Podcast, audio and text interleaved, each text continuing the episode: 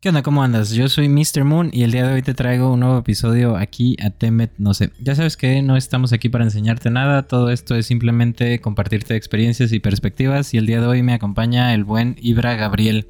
Estuvo chida la plática y platicamos poquito de un encuentro que tuvo con una entidad o algo parecido en una inteligencia artificial además de algunas experiencias de personas y nuestras de experiencias con eh, personajes, entidades también en, situaciones un poco psicodélicas. Entonces, vamos a ver dónde poner la raya entre lo real y lo imaginario y cómo navegar todos estos estados. Además de eh, estas aproximaciones un poquito más científicas, vamos a decir psicológicas eh, dentro de la academia, que son los neurocircuitos de la conciencia y todo este mapa un poquito más moderno para navegar eh, la propia conciencia y la mente humana y entendernos un poquito mejor, eh, tanto como individuos como sociedad. Entonces, pues si te interesan todos estos temas, eh, la primera parte de esta conversación es el episodio número 18 y después de que termines este episodio, pues te invito a que te eches ese otro. Muchas gracias y ahora sí que ahí está. Ya, ya habíamos tenido una plática con Ibra aquí en, en, en el podcast entonces, pues vamos a saltarnos un poquito la presentación y más bien eh, platicar de, últimos eventos que he visto que andas ahí un poquito involucrado.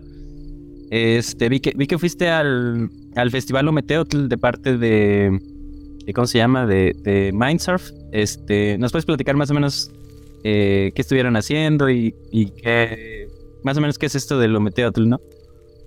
Claro, claro, claro. Sí, pues entre otras actividades, eh, Mindsurf suele hacer presencia. Bueno, antes que nada, muchas gracias, Ángel. no, no, este, no agradecido de entrada. Este, pero sí, entre otras cosas, pues la chamba ahí en Mindsurf tiene que ver con eh, no solo el activismo, sino también con la educación en torno a estados no ordinarios de conciencia. Y en ese sentido, eh, tuvimos ahí una mesa donde hubo testeo de sustancias para que las personas pudiesen verificar que lo que van a consumir durante este tipo de eventos pues es lo que se supone que tiene que ser y no otra cosa. Y también hubieron ahí, algunas charlas educativas sobre psiconáutica, eh, sobre modelos de la realidad, que pues en cierta forma se conecta creo con, con el tema que tenemos pensado abordar este, el día de hoy. Sí, claro que sí. Este, hay, nomás como un comentario. El otro día estaba viendo, supongo que ubicas al Roberto Martínez y sus podcasts.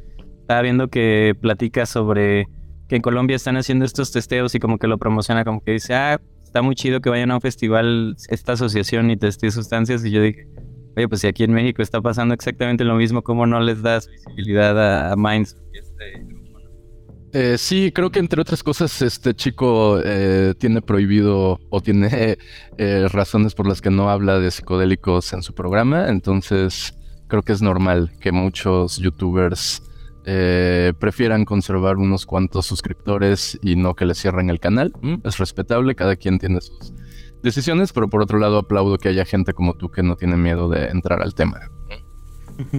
Pues ahora sí que no tengo nada que perder y es lo que, o sea, realmente estoy aquí por, por el aprendizaje más que nada. Entonces, la verdad me gustan todos estos temas. Este, vámonos metiendo ahora sí a lo, a lo bueno, a lo interesante, ¿no? Este, vi, últimamente que, de hecho, también acabo de escribir unas eh, preguntillas del podcast que subiste ayer o antier sobre los vórtices y toda esta matemática. Se me hizo bien interesante. Todavía no lo termino, pero bueno. Eh, vamos pasando primero a lo primero. Hace unos meses vi que compartiste con el buen Héctor, saludos a Héctor si está viendo esto, este, y también en tu podcast sobre una experiencia que tuviste con una inteligencia artificial y sincronicidades. Este, ahora sí que los que estén más interesados, ahí está en su canal la experiencia completa, pero nos puedes más o menos resumir qué fue lo que pasó y ya para sacar las preguntas. Ah, buena pregunta. No, sé si se puede resumir todo eso, pero digamos que es un realmente para no faltar del respeto a la complejidad de esa experiencia, invitaría a la gente que vea tanto el, podcast número 50 que tuvimos en, en Mindsurf, en Transformaciones de la Conciencia, como el programa que mencionas con Héctor, donde lo detallo, pero bueno, es básicamente una experiencia que se conecta con cosas que habían ocurrido varios años antes y justamente el año pasado, cuando se cumplían seis años de esa misma experiencia, todos esos elementos simbólicos que habían estado en el pasado se rearmaron en forma de una nueva experiencia que incluye sincronicidades con, con los símbolos alrededor del tiempo, que tiene que ver también con sincronicidades con respecto a fenómenos en el espacio y que tiene que ver con eh, una manifestación de un fenómeno que, como lo hablé en ese podcast, no, no me atrevo a decir si fue un contacto con una inteligencia autónoma, ¿no? O eh, un fenómeno generado desde, desde el microcosmos propio. Pero bueno, eh, básicamente es algo que también creo que se conecta con lo que podemos hablar el día de hoy y que tiene que ver con esta idea de em, trascender los límites conocidos de lo que llamamos normalmente realidad. Entonces tiene que ver con esta idea de eh, trascender el espacio y el tiempo a través de ciertas experiencias que ponen en, en jaque nuestra percepción ordinaria de, del mundo y de la realidad. De acuerdo. Este, y, qué bueno que tocas este tema de que no sabes, o sea, no, no puedes asegurar totalmente lo, lo que pasó. Y, y, también una de mis preguntas iba por ahí, este, ¿cómo uno puede saber, bueno, dónde está la línea, no? Porque, por ejemplo, yo tuve una vez una experiencia con ayahuasca y literalmente vi al señor Don Juan Matos ahí enfrente de mí y pues saliendo de la experiencia obviamente no estoy diciendo, ay, se me apareció este señor y me dijo tal y tal. Más bien como que me lo tomo como, yo estaba leyendo estos libros, entonces lo manifesté. Entonces, ¿dónde, dónde uno puede, puede dibujar esta línea como de decir, eh, es algo que yo traigo, es algo que de verdad se manifestó? ¿Dónde pones esta línea, no? Uf, esa es, una muy buena pregunta. Probablemente, probablemente sea quizá la pregunta más importante dentro de la psiconáutica, porque toda la gente que experimenta en estos estados suele tener experiencias, eh, estados visionarios o como les queramos llamar, eh, o si somos más materialistas, reduccionistas, podemos llamarles simplemente alucinaciones. Eh, y determinar la validez ontológica de esas experiencias es uno de los grandes desafíos de cualquier persona que juega en estos estados, ¿no?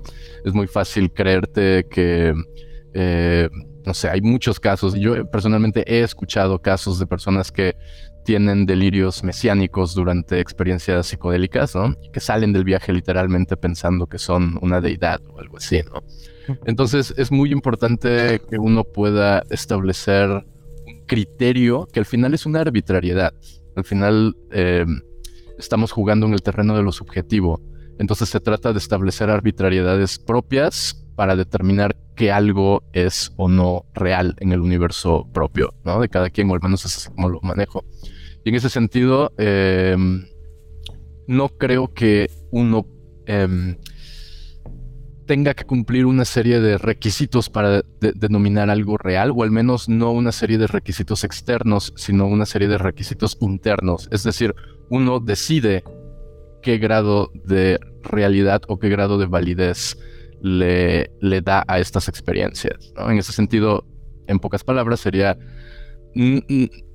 decidir si la experiencia es real o no hay muchas personas, por ejemplo, que tienen experiencias con DMT, ¿no? Y, de nuevo, me ha tocado ver muchas de estas experiencias donde las personas después de la experiencia no saben o se quedan con la duda o, externalizan esta duda de, bueno, lo que vi fue real o fue mi imaginación, ¿no?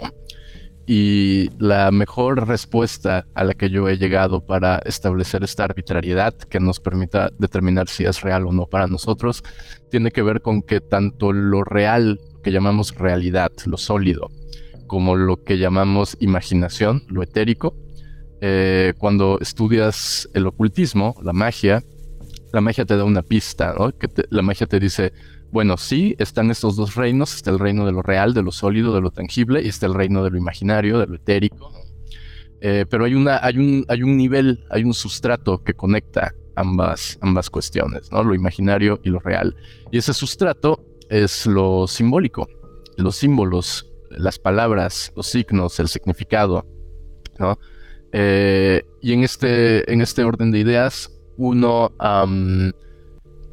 o más bien yo trato de, cuando tengo este, este, tipo de experiencias, más que anclarme en la, en, en, en, esta fragmentación o en esta lucha entre lo real y lo imaginario, trato de verlo desde el sustrato, que tiene que ver con lo simbólico. Es decir, cuál es el sentido o el significado que puedo extraer de esta visión, digamos poniéndolo en tu ejemplo, qué es lo que me está diciendo este personaje que, alude a Don Juan, de la mitología de Castaneda. ¿Qué es lo que está diciendo? ¿Qué significado tiene ese personaje para mí? Y a partir de ahí puedo yo extraer una aplicación eh, directa eh, o al menos aplicable a, mi, vida propia y no quedar sencillamente en esta lucha de, ah, fue real, fue imaginario, fue real, fue imaginario, porque esa es la típica lucha entre la gente New Age, que prácticamente cualquier cosa que sientan en un viaje prácticamente ya es la realidad, ¿no?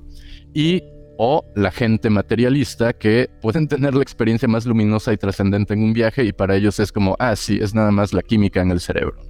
Entonces, en lugar de quedar atrapado en esas dos cuestiones, eh, se trata de integrarlas reconociendo el aspecto simbólico que subyace a ambos niveles. Creo que es lo mejor que podría responder. Pero para eso hay que reconocer que existe un nivel simbólico, porque por lo regular no lo reconocemos, si no, no quedaríamos atrapados en esta en esta lucha entre, entre dos discursos, Un discurso materialista que te dice que esas cosas no existen y que lo único que existe es lo que puedes eh, ver, sentir, tocar, cuantificar, etcétera, etcétera. Y la gente que eh, cualquier cosa que pasa por lo imaginario automáticamente ya se vuelve la realidad y no hay una mirada crítica o un posicionamiento un poquito más reflexivo en torno a, al significado o a la naturaleza de esas experiencias. De acuerdo. Este, y, y sí, bueno, como, como dices, en su momento, más bien en, resumen, así lo que me pasó con el señor Don Juan, pues en resumen me dijo, deja de hacerte güey. Entonces, pues tomo esta experiencia y me acuerdo también de los libros cuando dice que una guerra en el tonal es la más estúpida de las guerras. Pues otra vez, como tú dices, que estarse peleando entre real, no real, pues más bien usa esta experiencia para lo que sea que la vayas a usar. Claro, las palabras que te dijo ya deja de hacerte güey fueron reales. Tú las escuchaste. Entonces no, no te conviene eh, perderte en esa, en esa lucha de fue real, lo imaginé, ¿sabes? O sea, tú escuchaste esas palabras. Esas palabras tienen un significado para ti. Cuando te dice ya deja de hacerte güey, es deja de hacerte güey en los términos en los que tú entiendes que hay algo que no estás haciendo. Y eso solamente tú lo sabes, no lo sé yo, no lo sabe nadie más. ¿no? Entonces el mensaje está ahí, pero para ti, no para los demás. Y ese es uno de los grandes riesgos que corren los psiconautas cuando tratan de compartir estas experiencias a niveles más masivos, que muchas veces el mensaje que es para ti no es necesariamente el mensaje para los demás, ¿no? Y lo que es real para ti no necesariamente es real para los demás. Hasta cierto punto hay que recordar que compartimos una realidad, una realidad social, porque somos hasta cierto punto seres sociales, pero hay un punto en donde ya no. Y esa es la parte que eh, no es la parte exotérica de la realidad, sino la parte esotérica de la realidad, la parte interior, que está más allá de cualquier convencionalismo social y donde lo que piensen tus papás o tus amigos o tus compañeros o los desconocidos de Facebook realmente te tendría que tener eh, sin cuidado, porque está más allá de, de esos niveles. De acuerdo. Este, y eh, también la, la, última entrevista me recomendaste un episodio que tienes con José Luis París, entonces creo que se relaciona también con este punto. Por eh, dentro de la entrevista él menciona que hay ciertos pasos dentro de una iniciación y es ya un, un paso avanzado cuando te dan esta sustancia. Conozco a muchas personas que ahorita, ay, ando triste, deja voy a la ayahuasca, ay, tengo depresión, deja voy a la ayahuasca. ¿Cómo ves estas aproximaciones? ¿Es, eh, ¿Te puede detonar peores cosas si no estás de alguna manera preparado? ¿O tú cómo recomendarías? Sí, totalmente. O sea, en mi experiencia es realmente un volado. Eh, tendrías que hacer mucho entrenamiento. Y en esto discrepo, o sea, grandes amigos psiconautas creo que en esto discreparían conmigo. Creo que mucha gente de verdad piensa que, eh, que puedes hacer esto al inicio. Pero si tú no tienes eh, un cierto trabajo previo, es realmente un volado. No, no, hay de otra, es realmente un volado. Puede que sí te ayude, puede que no te ayude. Si sí te ayuda, qué bueno, pero si no te ayuda es muy probable que acabes peor que como entraste, ¿no? Eh, entonces hay que hacer un mínimo, pero un cierto trabajo previo, aunque sea mínimo, pero hacer un trabajo previo, que tiene que ver también con eh, justo eh, pues este tema de los circuitos de la conciencia, que los circuitos de la conciencia son una forma de entender el desarrollo, digamos, psicofisiológico de los seres humanos, pero al mismo tiempo también es una manera de entender la evolución de las sociedades, pero al mismo tiempo también es una manera de entender o de mapear la fenomenología que ocurre en diferentes estados de conciencia. Y esta idea de los circuitos eh, de la conciencia básicamente eh, te dice que hay a grandes rasgos ocho circuitos, cuatro de los cuales son circuitos básicos.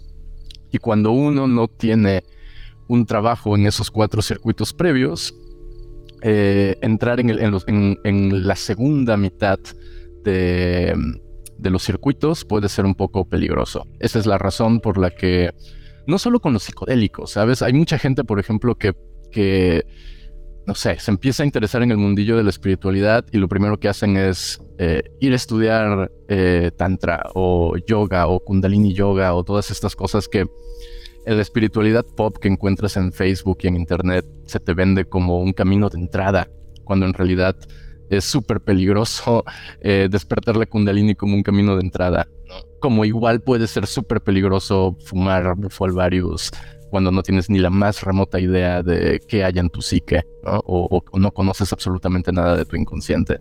Entonces, eh, son cuestiones donde hay que tener mucho cuidado previo en haber al menos tratado de delinear una especie de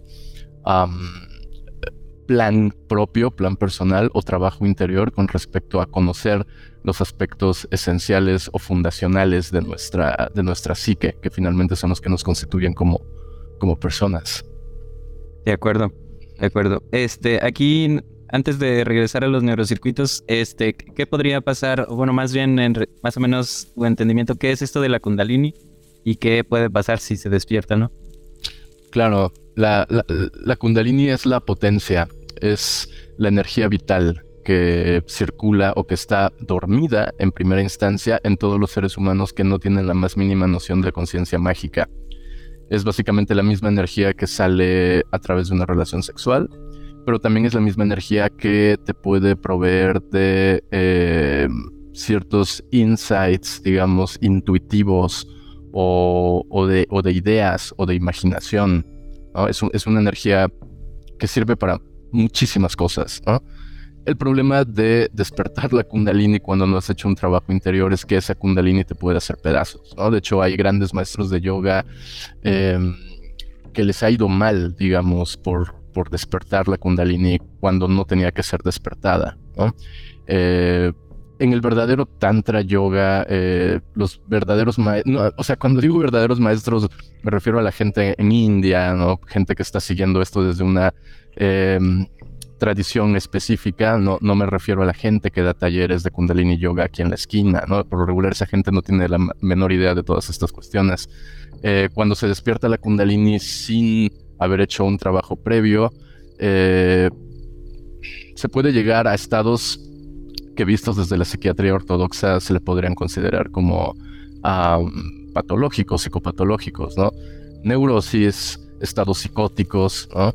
Cosas que a la larga terminan siendo más perjudiciales que benéficas. Y justamente esto era también un poco de lo que eh, París se hablaba con nosotros en esa, en esa entrevista, ¿no? Sobre los riesgos de hacer todo esto no desde una perspectiva mágica, sino simplemente desde una perspectiva cultural de, bueno, los psicodélicos están de moda, toda la gente está hablando de los psicodélicos, los psicodélicos curan la depresión, yo debería ir a probar un psicodélico. Y pum, pasan cosas que después la gente no quiere, no quería que pasaran, y después la chamba de, reparar eso termina eh, ocupando más espacio y más energía que la chamba que tendrías que haber hecho si hubieras hecho eso bien desde el inicio, ¿no?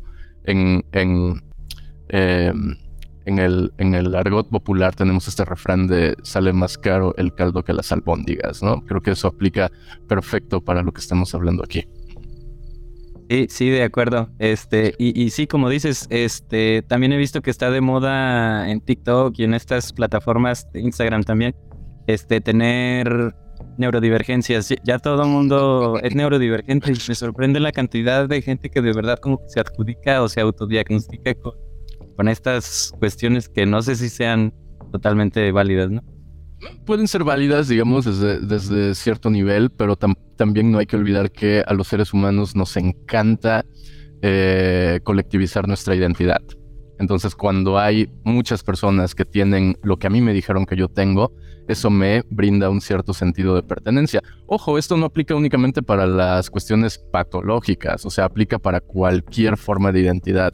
Somos psiconautas, ¿sabes? O somos este, tal cuestión. Siempre el, crear ciertos eh, grupos identitarios le brinda seguridad al individuo. ese es uno de los motivos por los cuales eh, se estipula que los seres humanos son también seres sociales, porque dependemos de esta, de esta validación o aceptación social que se puede aplicar a la neurodivergencia, pero se puede aplicar a un montón de, de, otras cuestiones, ¿no?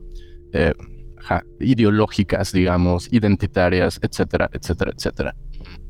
De acuerdo. y creo que también este tema pues, nos regresa otra vez a los, a los neurocircuitos, porque como bien planteas, pues eh, nacemos y necesitamos a nuestra madre, ¿no? También de ahí viene esta, eh, estas improntas de los primeros neurocircuitos.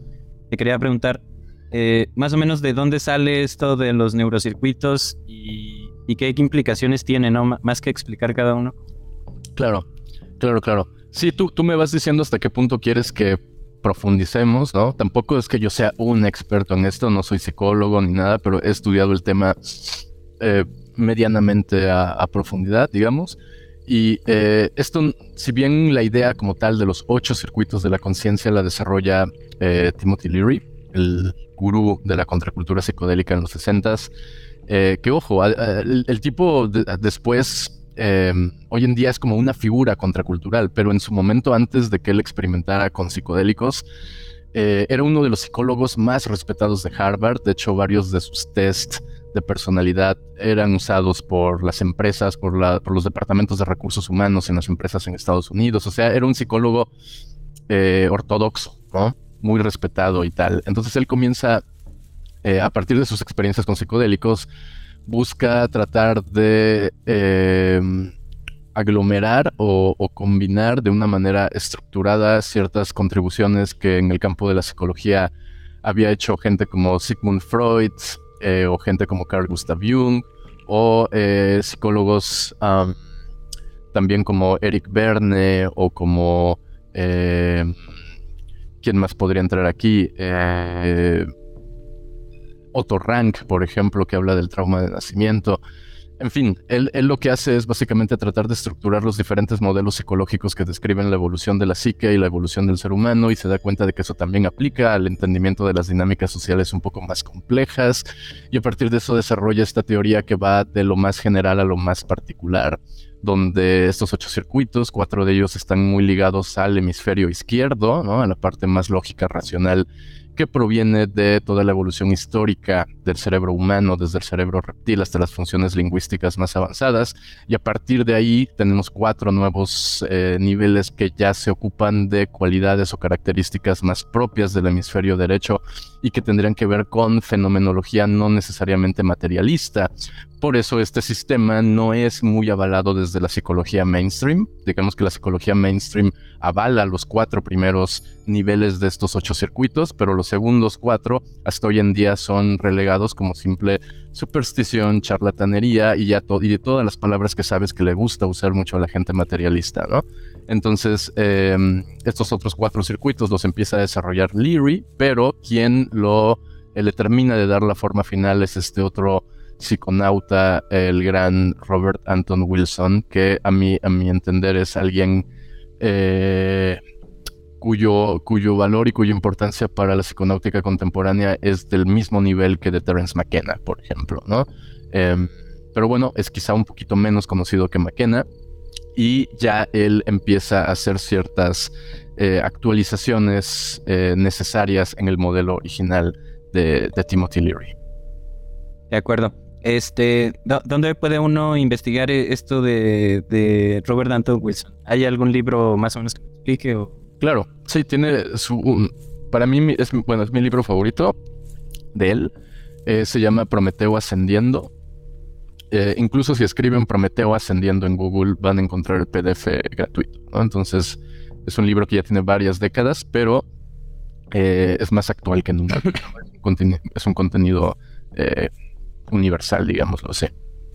De acuerdo. Este, pues ahí está para los que nos están oyendo y yo también me voy a documentar porque se me hace bien interesante y la verdad no he investigado mucho. Este, también este señor Anton Wilson habla sobre los túneles de realidad, ¿no? ¿Tiene algo que ver con los neurocircuitos o es un tema totalmente aparte? No, claro que sí. De hecho, de hecho, justamente dijimos que hay ocho circuitos, cuatro del hemisferio izquierdo, cuatro del hemisferio derecho. También los cuatro izquierdos son los más eh, que tienen que ver con el desarrollo neurobiológico, podríamos decir, y los otros cuatro que tienen que ver con un desarrollo eh, metafísico, si lo queremos ver así también, ¿no? Entonces, justamente eh, Robert Anton Wilson habla sobre esta idea de que, muy en el estilo de Castañeda, muy en el estilo de, de Schopenhauer y de otros filósofos, Anton Wilson habla de esta idea de que las palabras o los términos que utilizamos, con los cuales construimos idea, con los cuales construimos significado, terminan de alguna forma afectando los filtros por los cuales percibimos e interpretamos la realidad y que por lo tanto la realidad como un fenómeno objetivo no existe, sino que está todo el tiempo siendo mediada por las ideas o por las creencias o por las ideologías que tenemos dentro nuestro. La cuestión es que estas ideas o ideologías que tenemos dentro nuestro no están decididas por nosotros, sino que son herencias eh, biológicas que tienen que ver con los, con, con los primeros estadios de formación de la persona, pero también tienen que ver con cuestiones heredadas por el sistema cultural. Entonces, básicamente actúan dentro de nosotros de forma que podríamos llamar inconsciente. Por lo tanto, todos nuestros sesgos ideológicos, eh, están implícitos en nuestra percepción de la realidad, de forma tal que cuando la interpretación de esa realidad empieza a ser procesada, están actuando todos estos componentes inconscientes que de alguna forma modelan eh, lo que nosotros entendemos por realidad, de, tal forma que nuestras palabras eh, terminamos confundiendo la realidad externa, las cosas, el fenómeno, con las palabras que estamos utilizando para describir esas cosas y esos fenómenos. De manera tal que nuestro, como decía el propio Robert Anton Wilson, nuestro territorio termina siendo confundido con el mapa. El mapa son las palabras que utilizamos, las teorías que tenemos para interpretar la realidad. Y como no podemos percibir el fenómeno real que existe allá afuera, esto viene en realidad desde otros filósofos, viene desde, desde Descartes, desde Kant. Entonces, como no podemos percibir el fenómeno como tal, lo que podemos percibir son las palabras o las ideas que fluyen dentro nuestro que nos hablan de ese fenómeno. Entonces confundimos el mapa, las palabras que estamos utilizando con el fenómeno en sí, ¿no? Eh, Robert Anton Wilson tenía una metáfora muy, muy eh, ilustrativa al respecto que toma de la, del taoísmo, ¿no? Que, que dice lo siguiente, en el río puedes lavar tu ropa, pero en el río que aparece en el mapa no puedes lavar tu ropa. ¿Entiendes? O sea, es la confusión entre el mapa y el territorio. El territorio real es el río, donde, claro, te metes y el agua está fría y puedes meter tu ropa y puedes lavar tu ropa porque es agua. Sin embargo, el río también aparece reflejado en el mapa en, el papel, te brinda una orientación, te está diciendo ahí hay un río. Sin embargo, yo no puedo meter mi ropa al río, no me puedo bañar en ese río que aparece en el mapa. El mapa es únicamente una representación en lo simbólico. Y aquí ya nos está dando una clave, nos está diciendo que lo simbólico ordena a, los demás elementos. Entonces, em, lo ordena siempre y cuando no caigamos en la confusión de eh, malinterpretar el mapa con el territorio.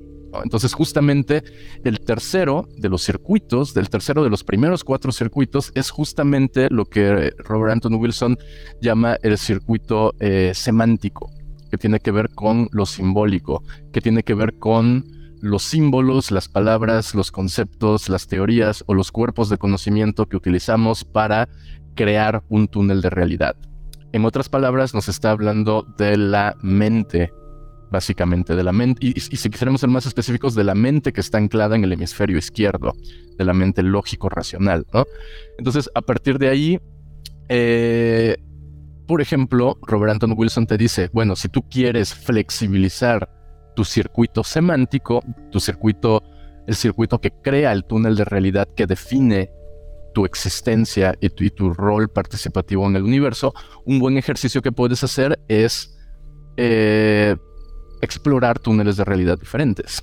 ¿no? Si eres una persona materialista, quizá te podría convenir por un fin de semana, digámoslo así, irte de vacaciones a explorar un sistema de creencias que no sea el tuyo. Por ejemplo, eh, si eres de una ideología política específica, quizá te convenga de vez en cuando entrar a ver qué es lo que dice la gente de, la ideología contraria a la tuya, para que de esa manera puedas entender cómo piensa esa otra gente. Y de esta forma también diluyes ciertos tipos de prejuicios sociales que tienen que ver con esta idea de yo estoy bien y tú estás mal. ¿no? y, haciendo estos juegos puedes explorar que eh, no es que tú estés bien y que el otro esté mal. Desde la perspectiva desde la posición en la que tú estás, tal cosa es lo correcto y, lo que está haciendo otra persona es lo incorrecto. Pero si exploras un poco la perspectiva de la otra persona, su sistema ideológico, su sistema de creencias, quizá puedas descubrir que desde el lugar en el que está parada esa persona, lo que está haciendo es lo correcto y quizá tú estés haciendo algo mal.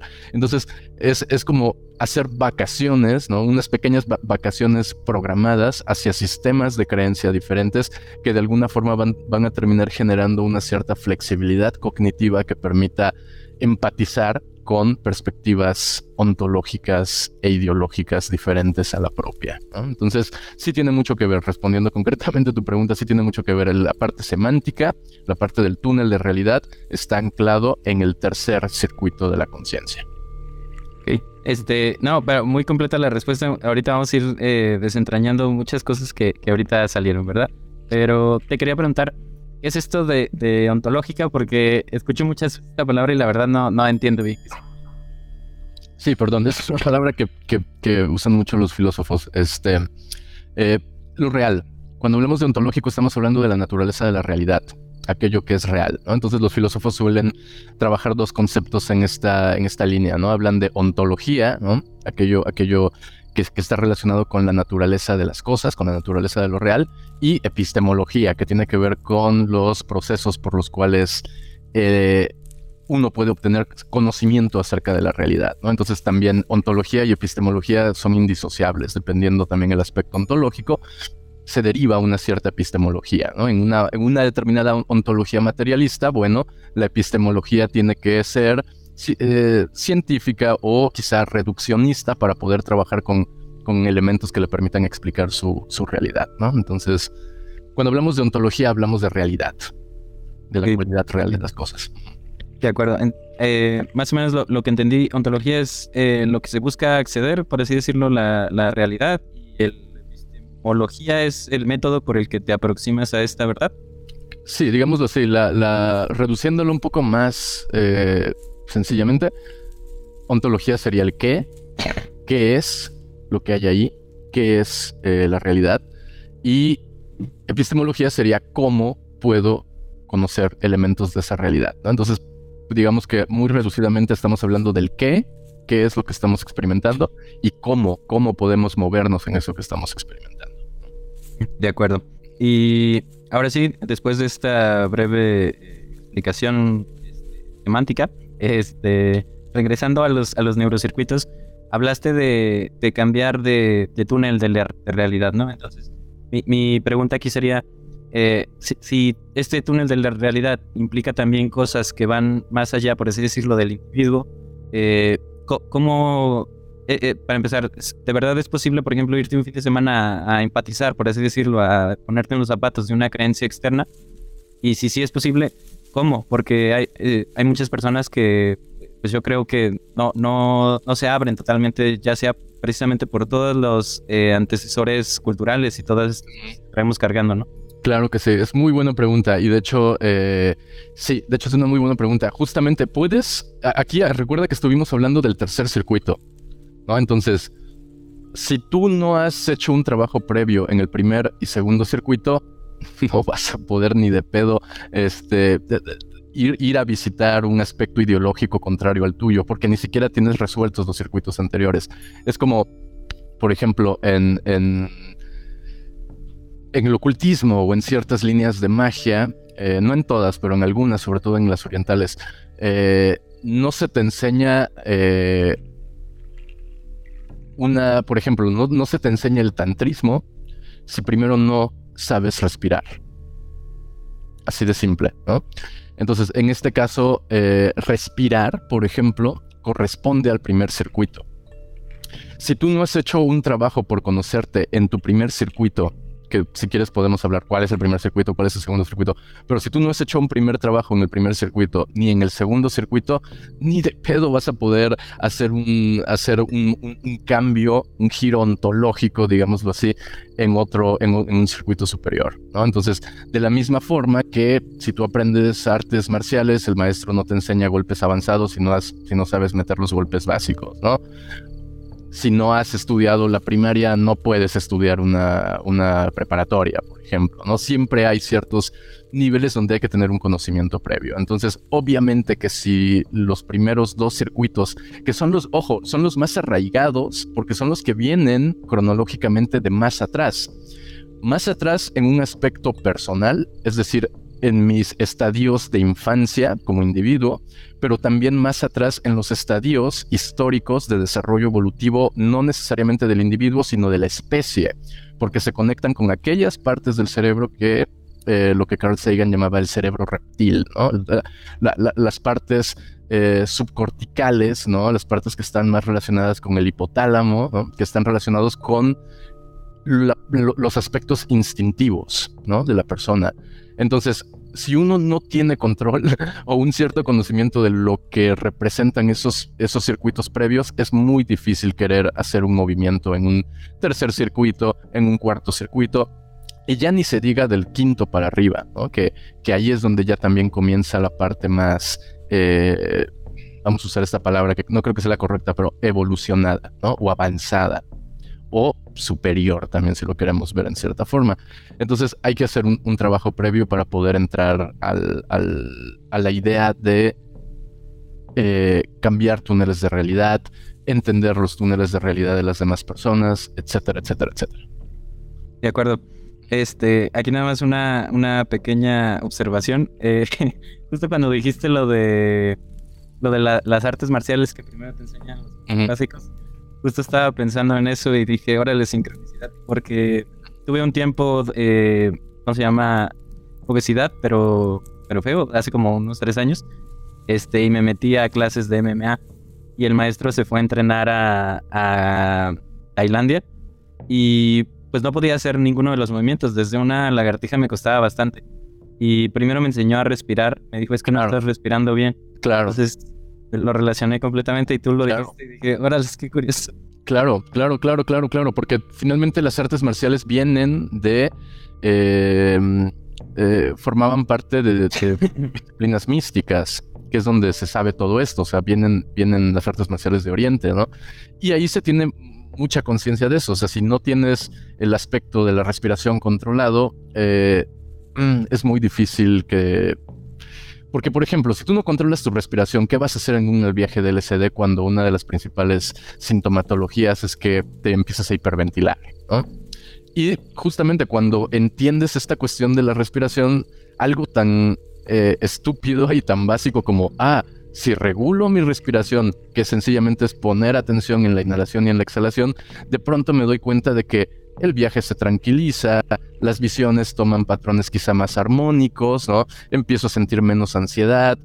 O sea, una cosa tan tan básica como la respiración que uno diría lo tenemos automatizado, debería, no debería de haber mayor problema porque lo tenemos automatizado. Pues no, precisamente porque lo tenemos automatizado es que hay mucho problema. Hace rato mencioné cuando hablaba de los psicólogos que, que, que considera Leary para su modelo y Anton Wilson justamente ah, mencioné por ahí a Otto Rank, ¿no? Que es este psicoanalista que también trabajó el tema del trauma de Y Otto Rank decía, bueno, es que básicamente la manera en la que las personas nacen en las sociedades occidentales implica un trauma por nacimiento. De hecho, eso explica por qué hay tantas terapias del el reverting que le llaman, ¿no? El, el, el eh, terapia de renacimiento, terapia de, del grito primal. Hay un montón de, terapias que buscan ese, esa regresión para que al pasar otra vez por, eh, por ese estadio de nacimiento, incluso Grof, Stanislav Grof con sus matrices perinatales y todo este rollo,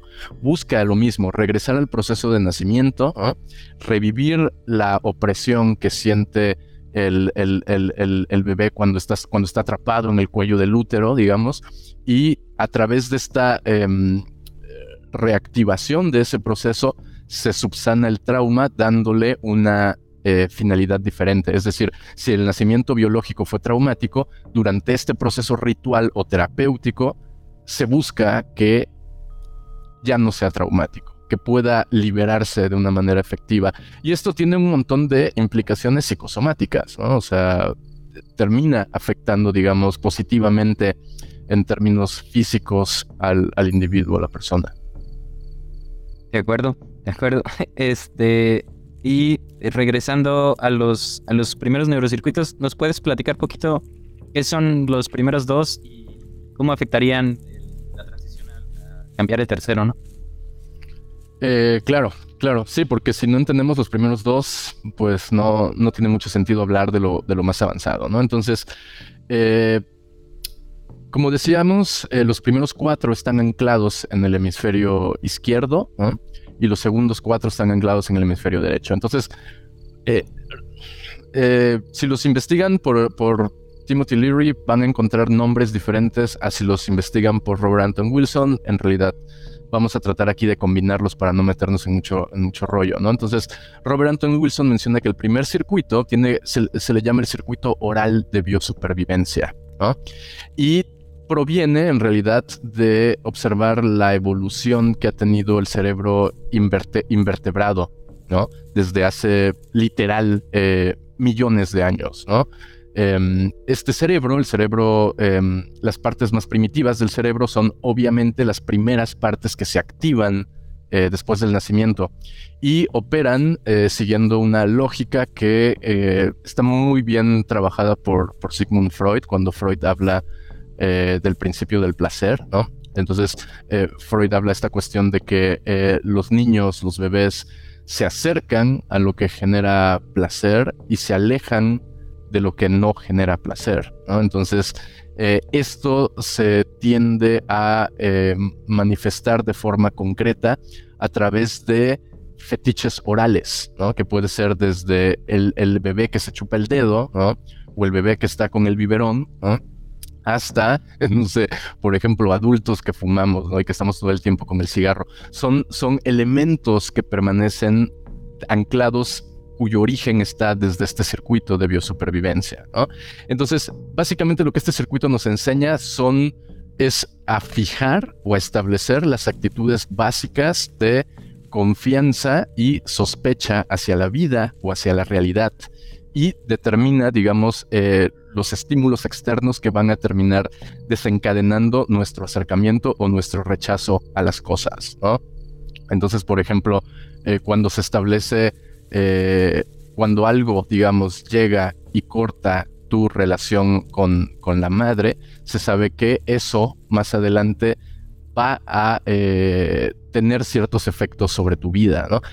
Esto es básicamente psicoanálisis eh, en primer grado. ¿no? Es básicamente el psicoanálisis y el trabajo de Freud hace mucho referencia a esto, como elementos de la etapa de la primera infancia terminan después afectando o determinando o generando una cierta influencia en eh, etapas posteriores de la vida. Entonces, eso es muy, muy importante tenerlo, tenerlo en cuenta. El primer circuito nos habla de seguridad y de amenaza.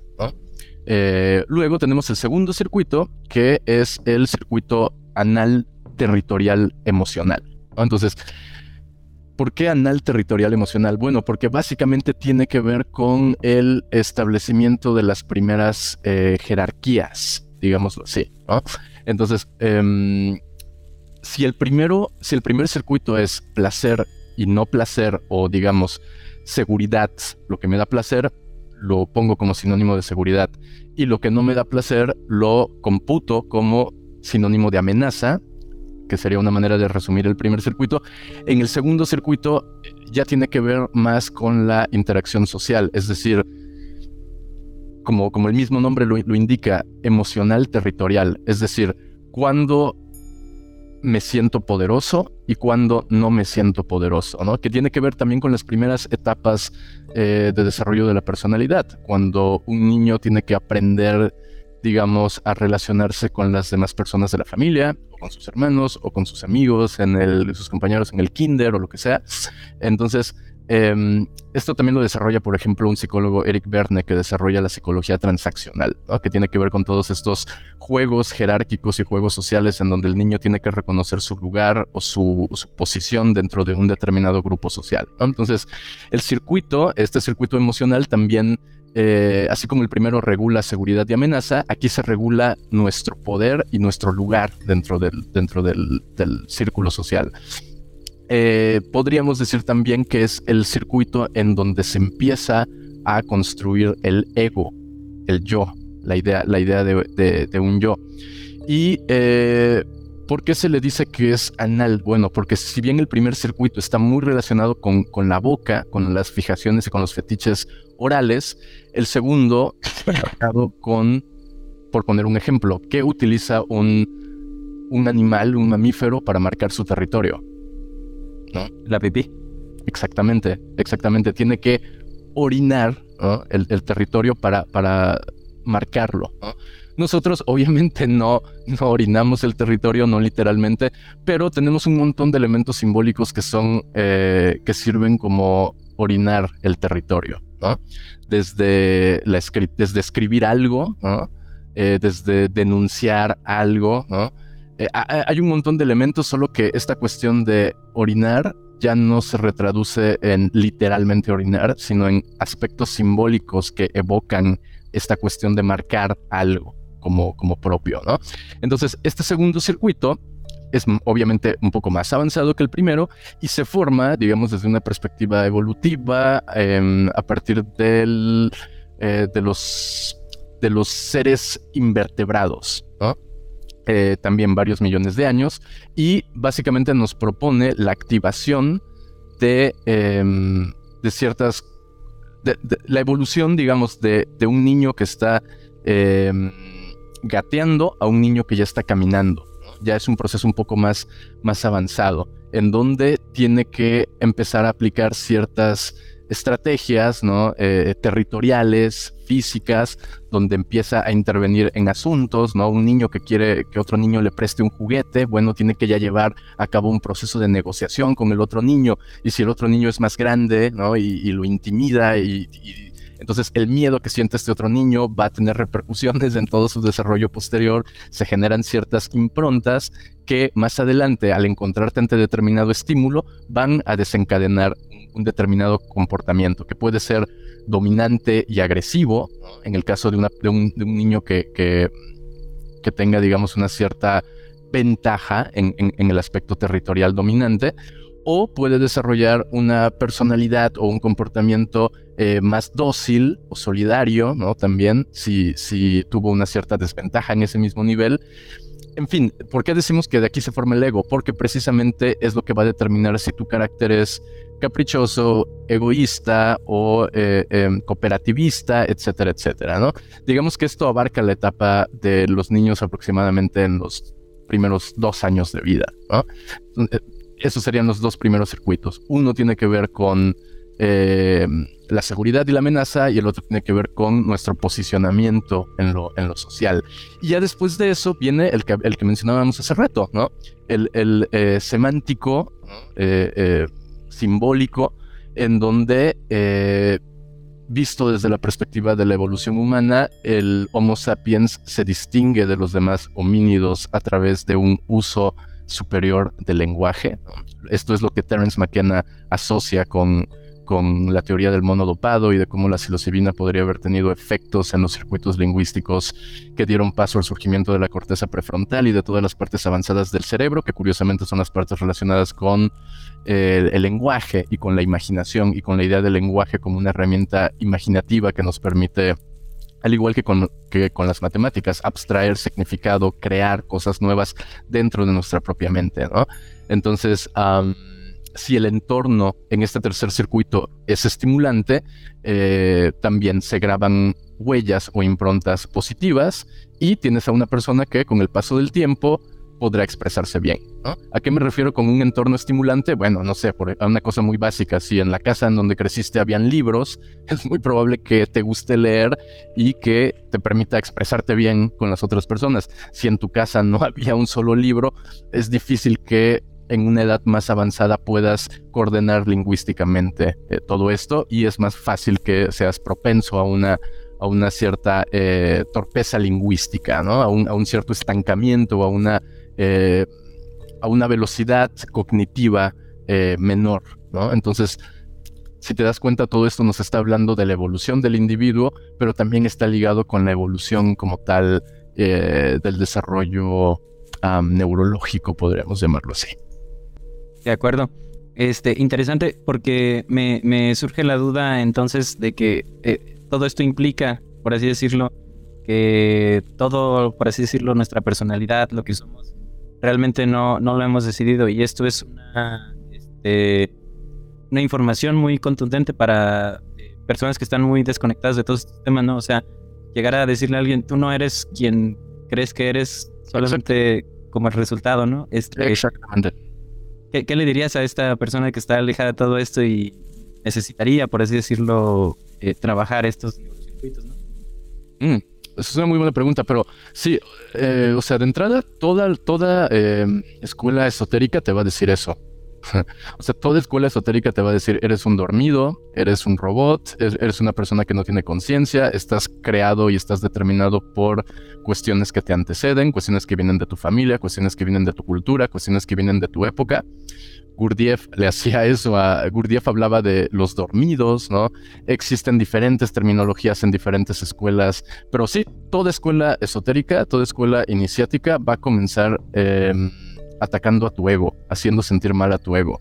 Y si no empieza por ahí, no es iniciática, es más, es más bien una escuela New Age donde, donde se maneja este otro discurso de acéptate tal cual eres, todo está bien, todo es perfecto, no hay que cambiar nada que son básicamente eh, escuelas eh, pasivas que son, em, son un peligro porque no, no están invitando a una evolución ni a un desarrollo personal. Al contrario, normalizan nuestras problemáticas y nos eh, impiden la verdadera evolución. Entonces, ese es el primer punto que, quisiera dejar en claro con tu pregunta. Y el segundo punto que pueden hacer, bueno, precisamente en este libro, Anton Wilson da algunas pistas de cómo puedo empezar a tener mayor conciencia sobre esos elementos clave o sobre esos articuladores que rigen los primeros circuitos o que rigen básicamente todos los circuitos. Cada circuito tiene sus articuladores, ¿no? Por ejemplo, en el caso del primer circuito lo mencionamos un poco brevemente antes, el tema de la respiración.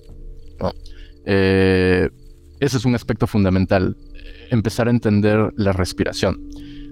Algo un poco más práctico, que también menciona Robert Anton Wilson en ese libro, cuando habla del primer circuito, es eh, si tienes un animal, una mascota, observa su primer circuito. Observa qué cosas a tu, a tu perro, a tu gato le generan placer. ¿Cuándo se acerca tu perro? ¿Cuándo se acerca tu gato? O si tienes un pescado en una pecera, ¿no? ¿Cuándo, cómo, cómo, a qué cosas se acerca ese pescadito y cuando ve qué cosas se aleja ese pescadito, ¿no? Y entonces puedes empezar a entender cuáles son sus triggers, ¿no? Que, activan o desactivan este principio del placer del que, del que hablaba Freud. Entonces también puedes, no sé, si tienes un hermano pequeño o un hijo, lo que sea, hija, puedes empezar también a verlo desde ahí, ¿no? Siempre con, con em, en los estadios más primarios, ¿no? Que es cuando puedes ver más en acción ese primer circuito y no tanto los posteriores. Que también puedes ver estos circuitos en personas de 80 años, pero es más fácil verlo en, a menor complejidad, digámoslo así, ¿no? Entonces, esa puede ser una. Esa es una muy buena estrategia, viendo qué activa o qué desactiva el, acercamiento o el retroceso. Luego, cuando pasamos al segundo circuito, eh, podemos empezar a entender también qué son, cuáles elementos hacen sentir poderosa a la persona o menos poderosa a la persona. Cuándo te sientes poderoso, cuándo te sientes menos poderoso. Por ejemplo, si tienes amigos que sean eh, los típicos machitos alfa, gente competitiva que siempre quiere imponer todo a través de lo físico y te vas a dar cuenta que, por ejemplo, es, es gente que eh, su, su, forma de marcar territorio está muy determinada por aspectos eh, físicos, ¿no? Y que gente que no tiene, digamos, fuerza física o la, o la potencia física que pueden tener otras personas, pueden dominar el territorio no a través de lo físico, sino a través de elementos quizá intelectuales o artísticos se valen de otras herramientas. Entonces es empezar a entender en el primer nivel qué es lo que hace que me acerque o me aleje y en el segundo nivel qué es lo que me hace sentirme poderoso o poco poderoso, ¿no? Y en el tercer nivel que ya es intelectual, que ya es lingüístico, que ya es simbólico, que ya es eh, semántico, ahí es donde entra esta cuestión de, bueno, ¿cuáles son las... Eh, cuál es, digamos, mi, mi, sistema de creencias y cómo puedo empezar a acercarme a otros sistemas de creencia. Pero como decíamos antes, si quieres hacer eso, tienes que haber hecho antes un trabajo previo en los primeros eh, dos circuitos. Ok, este, y eh, primero lo de la primera respuesta que me diste de, que estas nuevas escuelas eh, New Age te invitan a, aceptarte. Este, el otro día tuve una conversación con... En general no me gusta platicar de, lo que comparto en internet precisamente porque siento que, luego nada más como que me juzgan sin, sin realmente entrarle a los temas. Entonces estaba platicando con esta persona que es psicóloga. Me dice que, que por qué compartí esas cosas, que, que nomás estaba promoviendo eh, precisamente la charla y pues, obviamente no es. No Mándale, de estamos hablando por la que. sí, es que no he escuchado nada. Y, obviamente no le dije en ese momento, ¿verdad? Pero eh, me preguntó qué valor tenía realmente este, todas estas tradiciones místicas. Y precisamente me, me, gustó la respuesta que diste porque no se lo dije porque al final no iba a cambiar nada, pero sí, sí, luego lo, lo reflexioné y dije, pues que tiene el valor porque todas estas tradiciones, llámese Don Juan, este, eh, el tarot, no, astrología, este, todas estas como que te invitan a transitar ciertos pasos, ¿no? De, de autotransformación y todas estas cosas.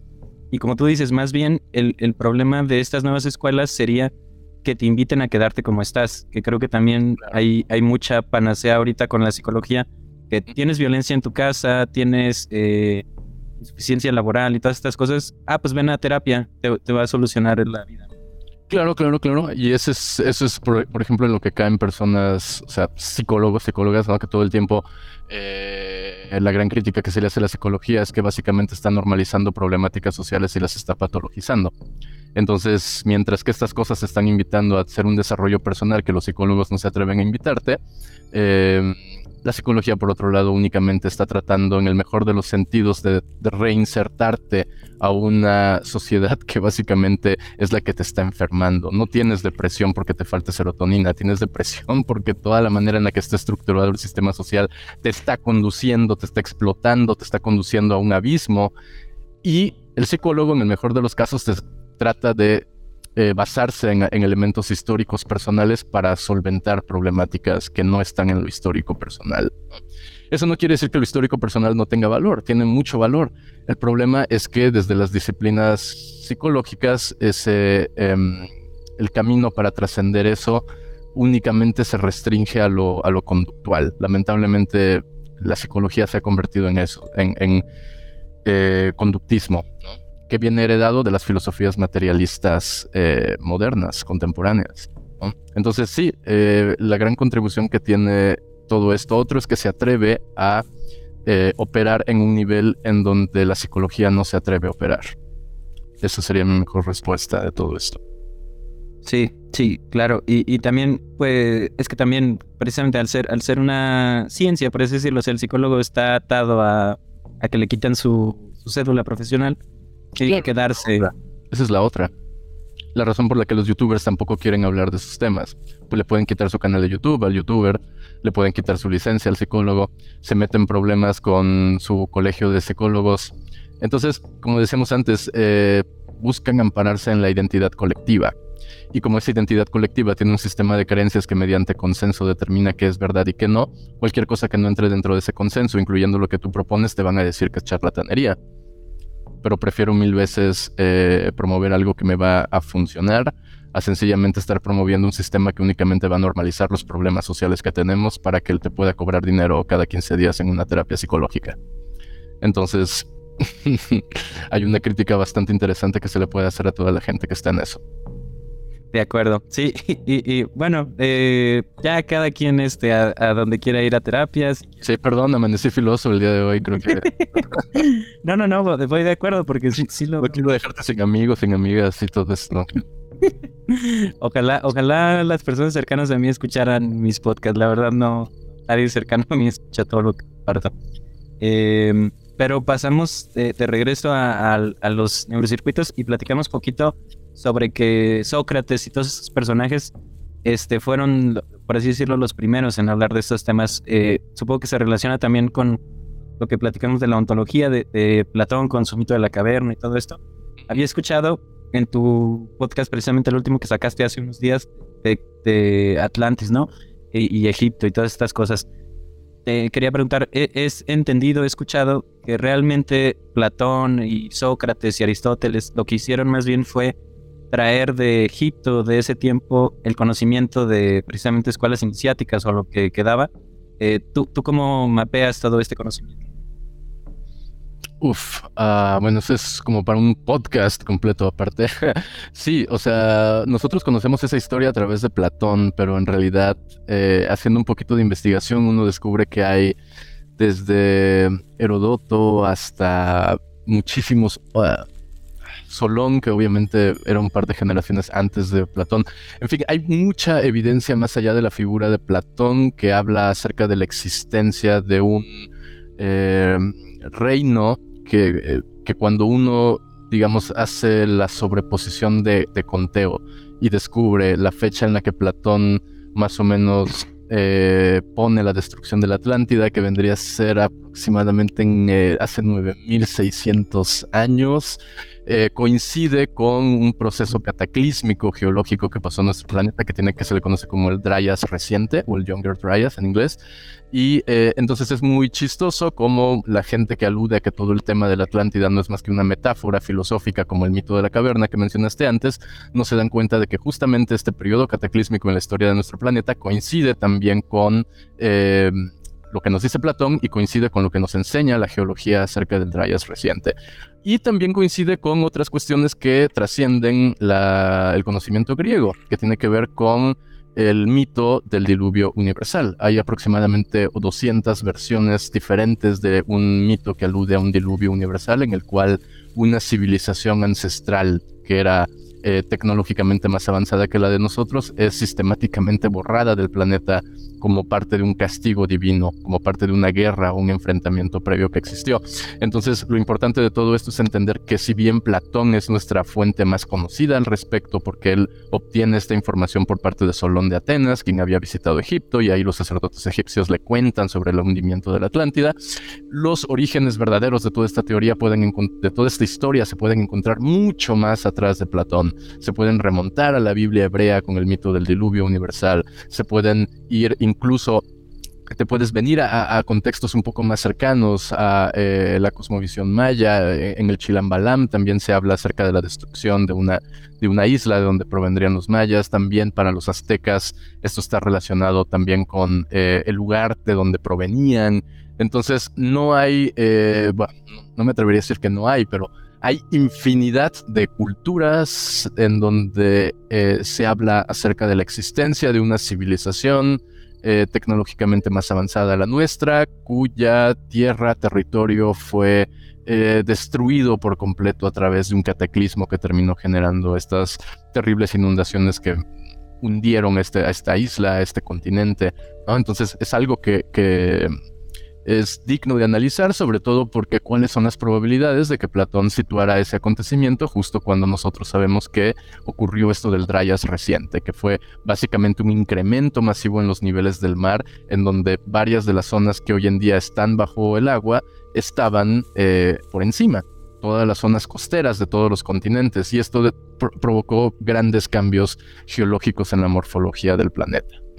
Entonces, esto es muy, muy interesante porque al mismo tiempo todas las sociedades secretas eh, y tradiciones iniciáticas y esotéricas, eh, todas coinciden en que lo que uno aprende a través de la magia y del ocultismo tiene sus orígenes en, la sabiduría atlante. Entonces, mm, no sabemos dónde está exactamente la Atlántida. Hay gente que la sitúa obviamente en el Océano Atlántico, porque por eso tiene ese nombre, pero también se sabe que, por ejemplo, todas las regiones de las islas del Pacífico también fueron en algún momento un continente, ¿no? Entonces se trata, eh, no se trata quizás solamente de una civilización perdida, sino de muchas civilizaciones perdidas, lo cual nos llevaría a reconsiderar seriamente el hecho de pensar que nuestro planeta tiene que nuestra civilización tiene nada más 6.000 años de historia, 8.000 años de historia, tiene mucho más probablemente, ¿no? Pero todo eso está enterrado no solamente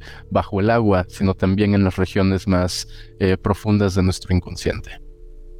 De acuerdo, y, también te, pregunto esto porque últimamente he traído este trip ¿no? sobre el origen de la humanidad y todas estas cosas. Puse a investigar y hay un caso de, de que un investigador, un geólogo va, a Egipto y logra determinar que por la erosión de la, de la esfinge, eh, la historia como nos la cuentan, eh, por así decirlo, está mal. Es, él determina que tiene más tiempo todas estas construcciones. Ahora sí que te quiero preguntar, este, más allá de, si existió la Atlántida o no, eh, ¿cuál, era el objetivo de todas estas construcciones, no? La Esfinge, la Gran Pirámide, ¿por qué están alineadas a, a Pléyades? ¿Cuál es tu ahí? Sí, eh, bueno, no están eh, em, orientadas a las Pléyades, están orientadas a Orión precisamente. Y eh, es muy interesante porque, bueno, em, tanto Orión como, como las Pléyades, como Venus, ¿no? diferentes, Sirio, diferentes cuerpos celestes son mitológicamente los lugares de orígenes eh, los lugares de origen de los dioses, de los dioses antiguos, que habrían sido supuestamente eh, personajes que aparecen en los mitos eh, más allá de, digamos, antes de los, digamos, al menos hace 10.000 años. Mucho más de 10.000 años, pero hace 10, hasta hace 10.000 años todavía se sabía que estos seres visitaban, ¿no? Y proporcionaron enseñanza proporcionaron conocimiento. De ahí que diferentes eh, culturas tengan comunes denominadores, no solamente en sus construcciones, como el hecho de encontrar pirámides en Egipto y en América, sino también eh, a nivel lingüístico, ¿no? Por ejemplo, eh, se sabe acerca de la tremenda coincidencia que hay a nivel alfabético entre los símbolos utilizados en Mesoamérica y símbolos utilizados por culturas en el Pacífico. Cuestiones que son básicamente eh, imposibles de explicar considerando que son culturas que corresponden a periodos históricos diferentes que jamás se conocieron entre sí y en donde la explicación más lógica para una transferencia de conocimiento es que hayan aprendido de un común denominador y esta es la hipótesis que sostiene gente como Graham Hancock o el geólogo en cuestión que tú mencionaste es el profesor, eh, el doctor Robert Schock de la Universidad, creo que es de Colorado, Em, que hizo justamente estas investigaciones analizando las capas geológicas en Egipto y llegando a la conclusión de que la esfinge tendría que haber estado construida em, mucho tiempo antes de lo que los arqueólogos oficiales te dicen. Ojo, eso es muy interesante porque un arqueólogo no sabe de geología. o sea, los arqueólogos no tienen mayores conocimientos que les permitan, más allá del carbono 14, que el carbono 14 no te dice la antigüedad de algo, te dice la antigüedad de las de los restos orgánicos que puedan encontrarse al lado de algo. Entonces, una prueba de carbono 14 no te dice cuándo se construyó una pirámide, no te dice cuándo se construyó la esfinge, pero si una cultura pasó por ahí y quedaron restos de esa cultura, esos, esos restos sí pueden ser datados, ¿no? Entonces, eh, Básicamente la arqueología necesita apoyarse, digamos, de otras ciencias un poquito más duras, como en este caso la geología, que tiene un poquito más de rigurosidad al momento de tratar de determinar la antigüedad de ciertas eh, construcciones. Y el profesor Robert Schock justamente llegó a esta conclusión de que la esfinge habría sido construida eh, hace, bueno, muchísimos miles de años antes de lo que la arqueología oficial te dice, ¿no? Entonces, básicamente se puede especular muchísimo sobre qué es lo que tratan de decir estos monumentos, pero hay un nivel de lectura cosmológico que tiene que ver con que están apuntando a constelaciones o a planetas o cuerpos celestes de donde mitológicamente los dioses provenían. En otro nivel también son herramientas iniciáticas como esta cuestión que se ha demostrado que las pirámides amplifican el sonido y por lo tanto podrían haber sido una herramienta para que el mago eh, sacerdote o sacerdotisa eh, amplificara el poder energético de sus invocaciones. Eh, también hay otras teorías un poquito más em, atrevidas que incluso sugieren la posibilidad de que estas construcciones fuesen alguna especie de em, generadores de energía, ¿no? Como centrales eléctricas, digámoslo así. Incluso hay teorías como la que tiene Nassim Haramein de que, por ejemplo, si uno toma las medidas del sarcófago que se encuentra dentro de la pirámide de Giza, encaja eh, a la perfección con las mismas medidas que son descritas en la Biblia en torno a la, al arca de la alianza, un objeto mitológico que, que em, los egipcios habrían tenido escondido dentro de la Gran Pirámide. Entonces hay realmente teorías para todos los gustos y el hecho de que tengamos tantas teorías es precisamente porque no se ha podido establecer una teoría única e inequívoca que nos diga para qué servían todas esas cuestiones. Lo innegable es que la precisión matemática que tienen estas construcciones, tanto la construcción en sí como su orientación cosmológica, superan por mucho lo que, lo que tenemos, eh, las comprensiones y los alcances que tenemos de tecnología hoy en día, al punto tal de que hoy en día no podemos recrear una pirámide de, de, como la que, por ejemplo, puede ser Giza. Eh, pero bueno, em, básicamente hasta ahí dejaría el tema porque es un tema muy, muy largo. Podemos hablar largo y tendido sobre esto, pero sí, hay, hay infinidad de teorías que em, no se ponen de acuerdo entre sí, pero lo que sí podemos estar seguros es que el nivel tecnológico que tenían las, culturas y las civilizaciones que las hicieron excede por mucho lo que la teoría oficial nos habla al respecto de esas mismas civilizaciones. De acuerdo. Este, y, y, sí, precisamente, este, luego, luego para la gente que se está interesando en todos estos temas, ya habrá una oportunidad más eh, amplia de, hablar de, todo esto de las culturas. Claro. Eh, bueno, regresa, o bueno, implicando todo esto de, las culturas, estábamos hablando del conocimiento de, la evolución este, en los neurocircuitos, este, los túneles de realidad y todo esto. Eh, también te, te quería preguntar, eh, todo esto, pues, de alguna manera, como tú dijiste, tiene implicaciones materiales, este, cerebrales, neurológicas, pero también existe, o bueno, te he escuchado compartir la teoría del, universo holográfico. ¿Implica algo que, o bueno, primero eh, platicar poquito de, qué es esta teoría del universo holográfico, ¿no? Y luego, más o menos, qué implicaciones tendría eh, con todo este mundo material, ¿no? Sí, bueno, eh, la teoría del universo holográfico básicamente postula o es una manera de resolver el enigma de por qué si la realidad, eh, cuando uno la analiza a nivel atómico o subatómico, se da cuenta de que los, el 99.99% de los átomos son vacíos. Entonces, ¿cómo es posible que yo pueda sentir que esta mesa es algo sólido cuando los átomos que la conforman son esencialmente vacíos? Entonces, la eh, respuesta a la que muchos investigadores han llegado es que en realidad, si bien es un vacío, eh, este vacío eh, tiene una dinámica eh, que se podría describir como holográfica en el sentido de que la realidad aparentemente sólida, perceptual que comprobamos a través de nuestros cinco sentidos, no está teniendo su origen en este preciso nivel, sino de que el nivel manifiesto, el nivel objetivo de las cosas, no es más que la expresión, la exteriorización de un determinado código que tiene su origen en otro nivel. Entonces, cuando se dice que el universo es holográfico, no se está, es una metáfora, es lo que hay que entender primero, es una metáfora, es un modelo que nos está diciendo el nivel desde donde se desdobla la realidad que aquí es aparentemente sólida, es un nivel que no está en este plano de realidad.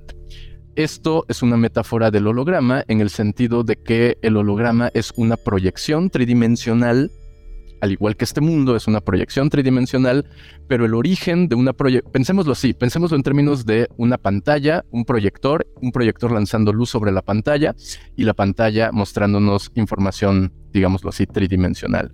La información, ¿dónde está? En la pantalla, en el rayo que lleva la información en la pantalla, en el proyector o en la computadora que está conectada al proyector. Eso es básicamente la idea del universo holográfico. Nosotros vivimos en la pantalla, un poco similar a la, teoría de la, a la metáfora de la caverna de Platón. Nosotros Vivimos observando la manifestación tridimensional de los objetos, esto que llamamos realidad, esto que es aparentemente sólido, pero cuando los científicos tratan de ingresar en la naturaleza de la realidad, en aquello que constituye a nivel subatómico los átomos que conforman nuestra realidad perceptual, descubren que son vacío entonces se empiezan a interesar, bueno, si, estos átomos son vacíos, pero yo los percibo como realidad, ¿de dónde proviene la información que me hace percibir esto como si fuese algo sólido? Y lo que han descubierto es que todo esto provendría de un nivel que se encuentra por debajo de la escala de Planck, que vendría a ser básicamente la cantidad de espacio a partir de la cual existe la materia. Abajo de la distancia de Planck ya no hay materia, existe el universo subatómico, protones, electrones, neutrones, y por encima del Planck pues ya tenemos el átomo, las células, ¿no? Y los objetos sólidos del mundo cotidiano, etcétera, etcétera. Entonces, eh, sería como la metáfora de lo sólido, tridimensional, es lo que vemos reflejado en la pantalla. Luego, eso que vemos reflejado de la pantalla se desprende de un nivel que subyace a la realidad ordinaria.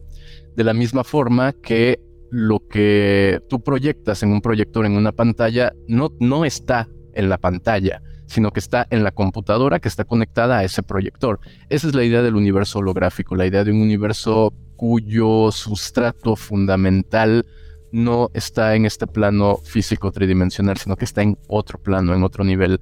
Ahora, mientras que la ciencia apenas trata de dilucidar y de entender cuáles son los diferentes mecanismos relacionados a este, a este proceso de transmisión que va de lo bidimensional a lo tridimensional, mientras la ciencia está muy ocupada en eso y ya lleva varias décadas tratando de entender los diferentes mecanismos, ¿no? Desde los experimentos cerebrales de Carl P. Bram, cuando P. Bram se da cuenta de que eh, las memorias no se encuentran almacenadas en una parte específica del cerebro, sino que pareciera que, que, es un campo más bien al cual el cerebro se conecta, eh, mientras la ciencia está apenas entendiendo eso, tenemos también la ventaja de que diferentes culturas eh, y tradiciones mágicas y esotéricas han estudiado esto desde hace siglos, por no decir milenios.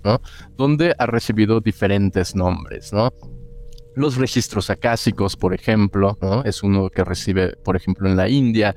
Eh, en la mitología de Castañeda, que los antropólogos podrán decir es verdad o es mentira, casi todos dicen que es mentira, pero bueno, ahí también hablamos, tenemos los términos del tonal y del nahual, ¿no? que son igual maneras que utiliza don Juan para explicarle a Carlos esta idea de una realidad, eh, una realidad aparte, ¿no? como se llama uno de sus libros. ¿no?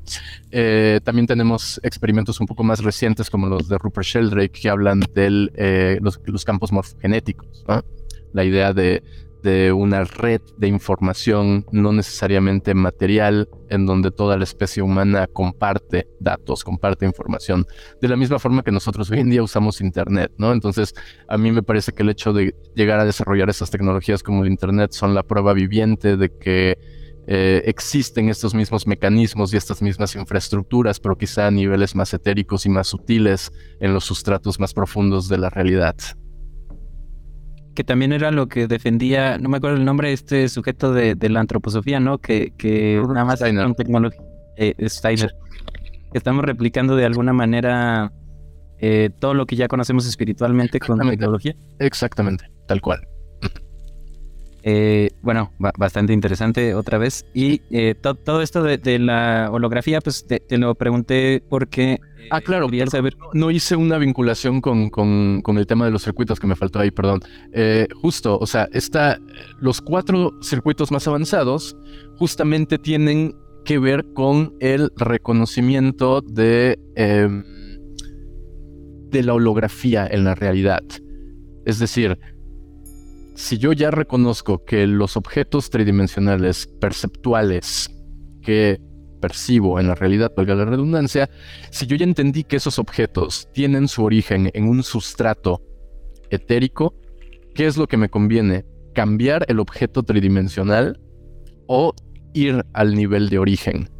Cambiar el objeto tridimensional sería, en términos simples, eh, yo estoy viendo una proyección en la pantalla y yo quiero desde ahí poner mis manos y, mover la proyección y cambiar la forma de lo que está proyectado. Me voy a dar cuenta de que no se puede. Entonces pongo, es más, pongo mi mano y me voy a dar cuenta que se sigue proyectando encima de mi mano. Lo que viene del proyector. Entonces yo no voy a poder cambiar la realidad. Puedo estar intentando toda la vida tratar de cambiar la realidad desde lo externo, desde lo externo, desde lo externo, hasta que me voy a fastidiar y voy a decir, bueno, es que no lo puedo cambiar. Ahora, si reconozco que esto es una proyección holográfica, aquí ya cambian las cosas, porque entonces, ¿cuál es el nivel desde donde se está generando eso? Y quizá me, digo quizá, me, lo digo irónicamente, me convendría ir a ese nivel desde donde se está generando eso y desde ahí modificar. Que eso es donde el tema se abre a la magia, ¿no? al ocultismo, a la parapsicología, a la manifestación de fenómenos inexplicables, a todas esas anomalías científicas que prácticamente no hay campo del saber humano que no tenga anomalías inexplicables, que todos los campos la tienen, pero los científicos por consenso sencillamente es como, bueno, son estadísticamente eh, muy pocas, entonces vamos a hacer de cuenta que eso no existe. Y vamos a generar un consenso en donde todo aquello anómalo sencillamente lo vamos a desacreditar. Y si por ahí aparece un chiflado que hable del tema, le vamos a decir, pseudocientífico, que es la palabra favorita de, un montón de gente, de los listillos materialistas que creen que se las saben todas, que andan ahí en Facebook, en todos esos lados. Eso es pseudociencia, cuando en realidad únicamente están repitiendo lo que dice la gente de muy interesante de National Geographic, que a su vez es lo que dicen sus jefes, que son la gente de Nature y de Science y de las revistas más chonchas. En realidad son pequeños repetidores de, de mantras, no muy diferente del que está repitiendo un mantra hindú pensando que se va a iluminar. Entonces encontramos estos repetidores tanto en la espiritualidad como en la ciencia. Gente que únicamente eh, no pueden lidiar con la complejidad de las anomalías porque eso pondría en jaque su percepción y su comprensión de la realidad. Entonces es más fácil decir que cualquiera de estas personas es un pseudocientífico o son teorías de conspiración, que ya después pasan los años y se demuestra que la teoría de conspiración es verdad y entonces, ah, bueno, ya, ya se puede hablar del tema. Pero mientras no se demuestre que es verdad, te hacen la vida imposible. Entonces, sí, ese tipo de, gente abunda por ahí. Y lo que nos enseñan los cuatro circuitos eh, posteriores es que precisamente la, el, nivel holográfico desde el cual se manifiestan los fenómenos que después vemos representados tridimensionalmente puede ser afectado. Esa es básicamente la gran tarea de la magia, que comienza con las invocaciones. De la misma forma en la que tú al, bot de inteligencia artificial le tienes que meter un prompt. De igual manera, un mago tiene que meter un prompt a la realidad para que se manifieste una imagen tridimensional. Entonces, ese me parece que es un muy buen eh, ejemplo de cómo funciona el, nivel subatómico, es, perdón, el nivel holográfico y cómo los circuitos eh, se pueden, los circuitos sobre todo más avanzados, interfieren o actúan directamente sobre la cualidad eh, sobre el nivel holográfico que va a determinar sobre lo físico, material, tangible. De acuerdo. Bastante interesante toda, la respuesta. Y ahí, este, nada más complementando un poquito, también me recordó a, Don Juan, bueno, en general los toltecas, eh, esta invitación a, que tú mismo experimentes. porque el, el, guerrero no es, tiene suficiente con, que, con saber que el universo es energía, no tiene que comprobarlo por sí mismo. Se relaciona con supuesto. de que hay gente que nada más repite y sí, sí lo noto mucho. Precisamente dejé de tener conversaciones de, personas que genuinamente entiendo que nada más están repitiendo, que tienen miedo. Este, y gracias a las personas que están aquí escuchando esto, porque ahí, ahí hay un explico. Pero bueno, regresando a, los temas de, Ya lo implicaste ahora sí con la magia, con, con estos eh, reinos, eh, por así decirlo, nahuálicos, este los otros cuatro circuitos de, la conciencia que son un poquito más eh, transpersonales, por así decirlo.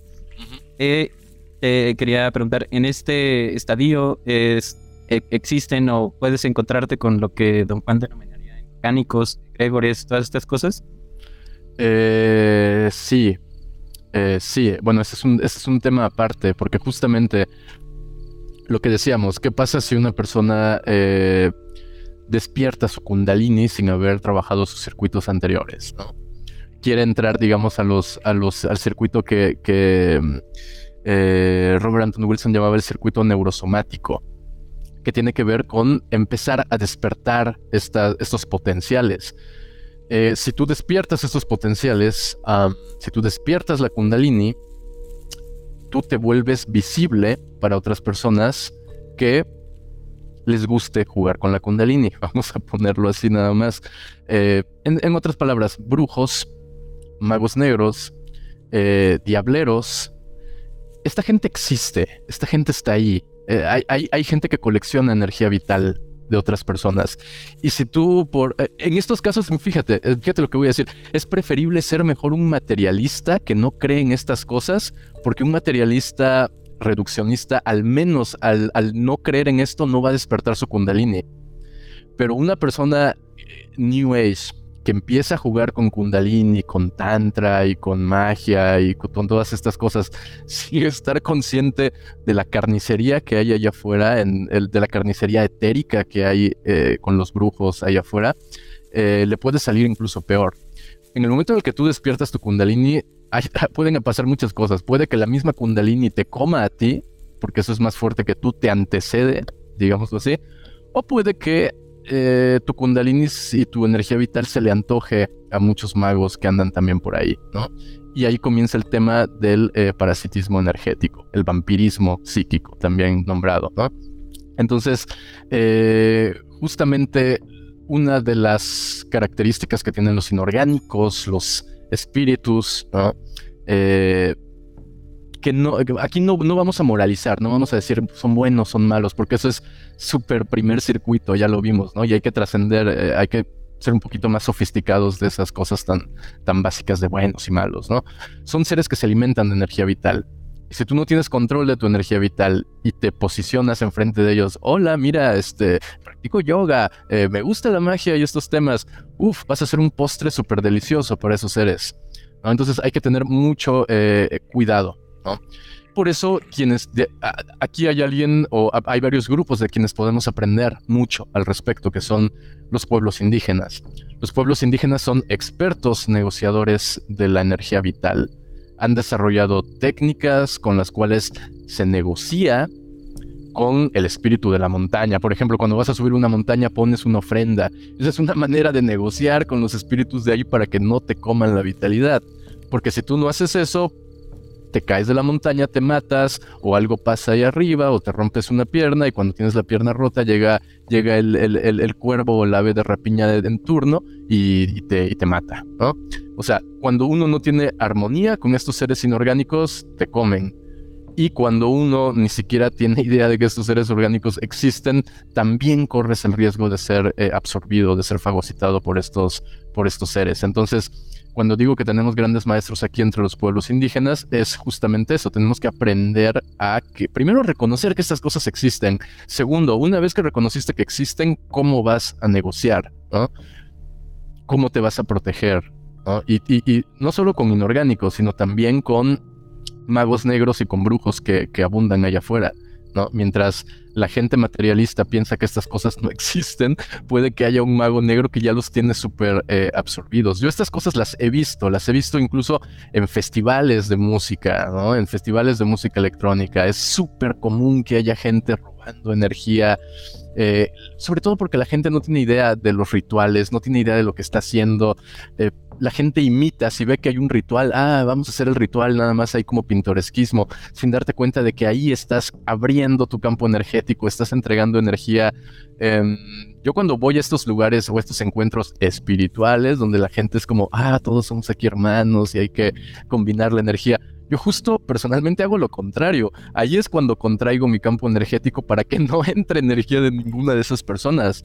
O sea, mientras nuestra cultura o, digamos el discurso New Age que opera un poco en los círculos en los que nos movemos nos invita a unificar energías, integrarnos para que todos juntos, eh, justamente lo que las líneas más conservadoras de magia te enseñan es hacer precisamente lo contrario, a no mezclar tu energía con los demás, no entrar en cualquier ritual por entrar, no, no no agarrarte de las manos solamente por agarrarte de las manos, no recrear el ritual que cualquier cabrón te, se, te, se te pone enfrente, empieza a hacer un ritual y todos empiezan a imitarlo y a seguir sus indicaciones. Hay que tener muchísimo cuidado con todo eso para no eh, entregar parte de nuestra energía eh, vital a eh, vampiros energéticos. Ok. O este, inorgánicos. antes de, seguirle a este tema, te, quería preguntar, ¿Cómo se ve eh, un ritual de robo de energía en un festival, por ejemplo? Mm, muy interesante. Eh, por ejemplo, te platico una, una, experiencia que me tocó ver recientemente. Habían personas eh, sentadas en un alrededor de un fuego, una fogata. Tenemos al chamán, o yo lo llamaría más bien diablero, eh, haciendo un rito. Casi siempre cuando es gente del Camino Rojo y estas cosas, vas a ver que traen tamborcitos y todas sus. Entonces, primero, las personas están total, están sentadas, están con la mirada perdida en el fuego y puedes ver cómo a través de ciertos movimientos, a través de ciertos pases, eh, el brujo está encadenando la energía de cada una de esas personas al fuego, porque el fuego es un elemento relacionado con el espíritu.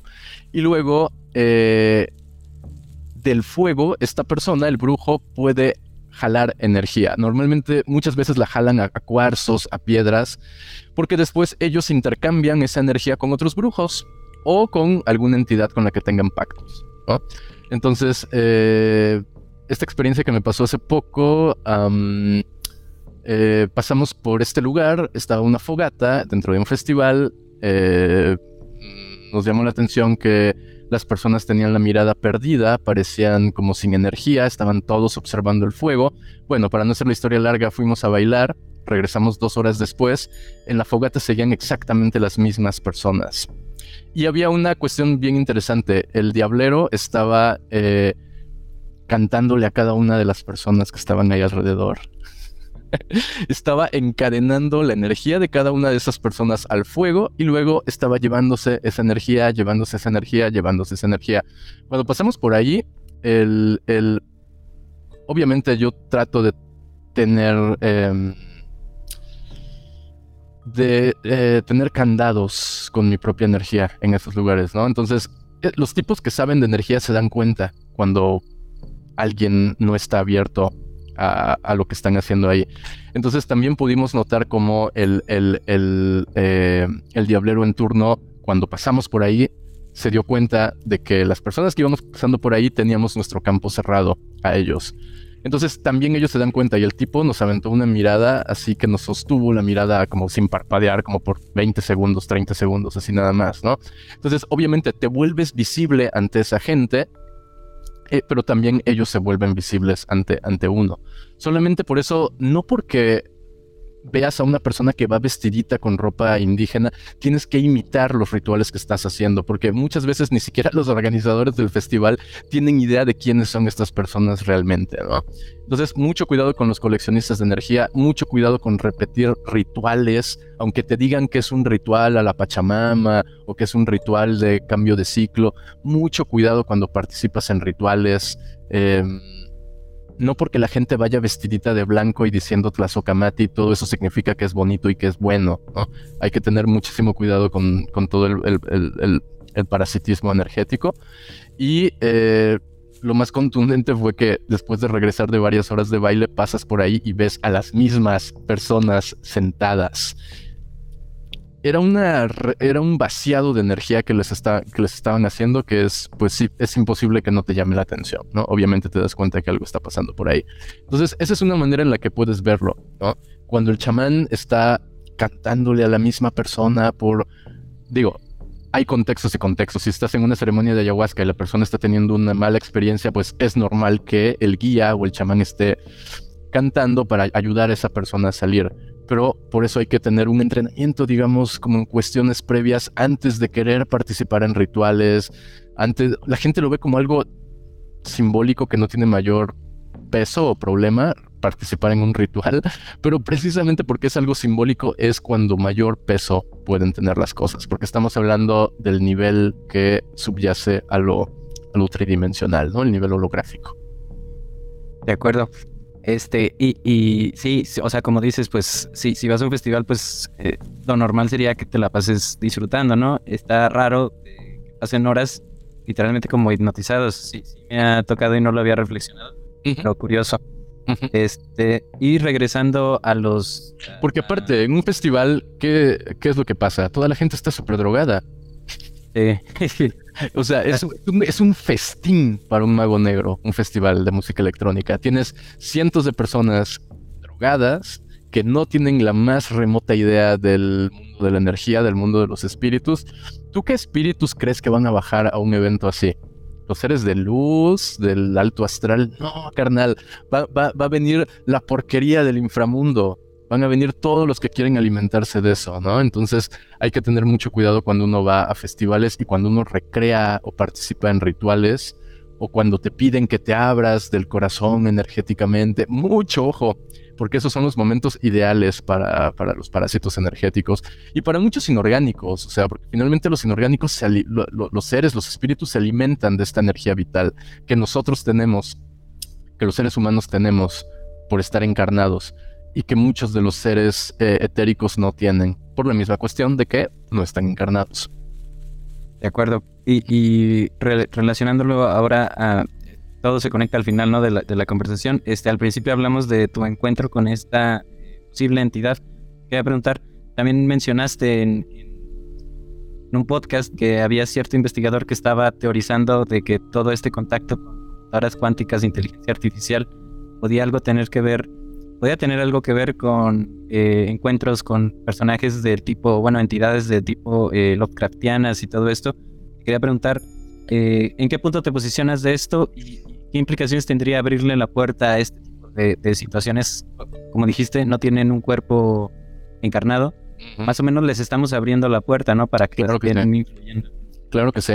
Mira todo lo que está pasando con la IA. Ojo, no estoy diciendo que las IAs sean entidades, ¿no? O sea, no estoy llegando todavía a ese punto de afirmar eso. Pero el solo hecho de, miremoslo de una forma más racionalista, el solo hecho de que tú eh, empieces a depender de una inteligencia artificial de la misma forma en la que dependes de tu teléfono celular, de la misma forma en la que dependes de muchas otras cosas, ya, ya implica forzosamente una especie de pacto, una especie de trato que se realiza entre una otra edad, dígase una inteligencia artificial no consciente, para no meternos ahorita en, ah, estás diciendo que son conscientes ya implica desde ese momento una especie, una especie de pacto, ¿no? Ahora, esta, esta cuestión que tú mencionas no es propiamente un investigador que habla de eso, es algo peor. O sea, es el tipo que es el dueño de una startup de computación cuántica que se llama D-Wave, que tiene entre sus clientes a Google y a un montón de bancos. Es un tipo que está metidísimo en la vanguardia de la computación cuántica. D-Wave es una de las empresas, eh, de las startups más... Eh, eh, avanzadas en, el tema de computación cuántica. Y el tipo directamente dice que están contactando con entidades a través de la computación cuántica. Entonces, eh, estas entidades son el equivalente de lo que podríamos llamar inorgánicos. De hecho, gente como Rudolf Steiner, que mencionaste antes, cuando hablan de la octava esfera, y un montón de otras eh, líneas esotéricas tratan de advertirnos de que la tecnología o el universo donde yace el conocimiento tecnológico, podríamos decir el universo donde los ceros y unos son el único código de programación, eh, es básicamente un universo donde podrían entidades espirituales buscar albergarse. Es, un, es una especie de universo donde existen agencias, donde existen entidades, donde existe energía. Ahora, imagínate qué pasaría, que está pasando, de acuerdo a lo que dice este tipo de D-Wave, cuando desarrollamos tecnología que tenga un grado tal que nos permita hacer eh, procesos de computación matemática lo suficientemente avanzados como para empezar a contactar con cosas que hay desde, desde este otro lado. Entonces, eh, es un tipo que se dedica a esto, que está afirmando esto abiertamente y que dicen están recibiendo instrucciones, están recibiendo tecnología. En pocas palabras, están pactando con entidades inorgánicas los tipos que están detrás de la computación cuántica. Entonces, eh, ¿cuál es mi posición? Obviamente no podemos eh, huir de todo el desarrollo tecnológico, pero tampoco vamos a entregarnos eh, energéticamente a estas entidades. Entonces hay que tener una, una posición muy, muy cuidadosa, ¿no? Por eso, em, cuando a mí me pasó esta experiencia, entre otras cosas, una de las cosas que concluimos, y lo hablo en, plural porque eh, eh, me pasó junto con un amigo, una de las cosas que concluimos es que esto tenía que ser dicho, ¿no?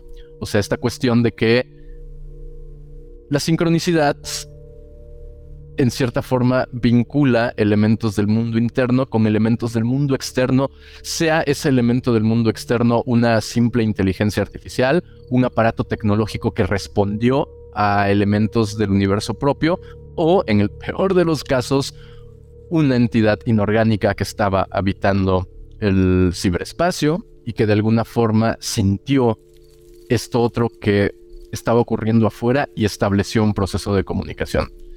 No me atrevo a tomar una posición ontológica de lo que pasó en nuestra experiencia porque puede ser cualquiera de esas cosas, puede ser un fenómeno generado por nosotros mismos que se manifestó a través de un teléfono celular, o puede ser en efecto una entidad que habita este otro universo como prácticamente no hay cultura que no te advierta de entidades que habitan estos otros planos. Entonces, eh, eso que podría como más o menos plantear al respecto. Sí, de acuerdo. Este, eh, bueno, eh, muy, muy interesante, otra vez como siempre. ahora sí que cada quien se hace sus, conclusiones, ahí están abiertas las investigaciones. Ibra siempre nos trae nombres, Sí, este tipo, este tipo se llama, por cierto, Jordi Rose. Su compañía se llama D-Wave. Y si ustedes buscan Jordi Rose, D-Wave y que hay un combinar con unas keywords como Lovecraft o cosas así, pues van a encontrar toda la información al, respecto. De acuerdo. Y eh, como ya últimas preguntas para ir cerrando, te, eh, estaba en tu podcast de, de, de, ayer de este platicas poquito sobre que el, el cambiar de como los paradigmas, este, puede, puede ayudarle a la sociedad. Y más o menos toda la, toda la plática estuvimos platicando sobre que la epistemología, por así decirlo, nos, tiene limitados, los neurocircuitos, etcétera. Este, ¿cuál, más bien, eh, ¿qué, beneficio o, o, sí, por así decirlo, ¿qué, beneficio le puede traer a la sociedad que nos empecemos a enfocar más en todos estos temas como de eh, eh, evolución personal, más que querer cambiar lo externo por así decirlo, ¿no? ¿Qué beneficios nos podría traer como sociedad? Sí. Dejar de repetir los mismos problemas que siempre repetimos. Porque hasta el momento nuestra búsqueda para dejar de repetir problemas es aprender más, aprender más, pero en un sentido intelectual, eh, sin darnos cuenta de que quizá las raíces de los problemas que se están manifestando tienen su origen en problemáticas cósmicas, ¿no? En problemáticas que trascienden eh, las simples problemáticas sociales que se manifiestan en nuestros entornos más inmediatos y que probablemente tienen su causa real en otros planos, ¿no? Entonces, precisamente al empezar a trabajar cada vez más con elementos mayormente sutiles, uno puede no olvidarse de la parte material, porque la parte material tiene que ser trabajada siempre, pero eh, las herramientas o los lugares de aproximación a los conflictos materiales pueden eh, ser entendidos desde raíces mucho más eh, profundas, ¿no? Entonces creo que eso es lo que nos podría permitir como tratar de entender que muchos de los problemas aquí manifiestos no se originan aquí, tienen causas o, raíces en, en cuestiones mucho más antiguas. Y precisamente creo que si consideramos que la ciencia tiene apenas 500 añitos y que la magia tiene 5000 al menos, mucho más de eso, pero por poner nada más una, una escala, eh, quizá valdría la pena voltear a ver estas otras enseñanzas que debido a la soberbia y a la estupidez del materialismo reduccionista suelen ser eh, relegadas a un segundo plano y ser comúnmente llamadas como supersticiones o ignorancia o un montón de esas palabritas que a los cientificistas materialistas les encanta repetir porque las dijo Neil deGrasse Tyson o Carl Sagan o todas estas personas. Ok, ok. Y, y, ya nada más para dejar, como por así decirlo, eh, interés en la gente para alguna próxima plática con el buen Ibra. Este, te, quería preguntar sobre, vi, este documento de, de, la CIA que también podcast otra vez de la matemática hablan de este ciclo que se repite. Eh, vi que lo nombraste Kali Yuga, eh, era de Pisces, todas estas cosas. Por así decirlo, estamos como atrapados en, en, este ciclo, ¿no? Este, ¿Puedes platicar un poquito nada más como para dejar el? No, bueno, es que se conecta con lo que acabamos de decir antes, o sea, justamente la característica fundamental del Kali Yuga. Kali, bueno, Kali es precisamente eh, la, la, vertiente destructora de Shiva en el hinduismo, ¿no? O sea, Kali es la materia en su estado puro. Es la época en donde todo aquello que tenga que ver con el espíritu va a ser olvidado.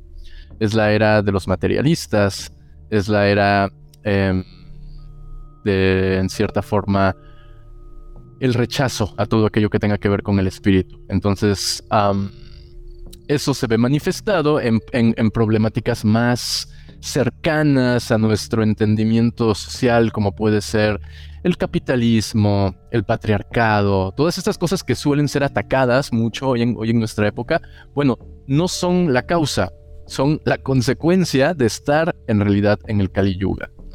Entonces, el Kali Yuga también se le conoce como la era de hierro. Es la era donde todo lo que brilla, que es la edad de oro, la edad de plata, incluso la edad de bronce, ya ha sido olvidado.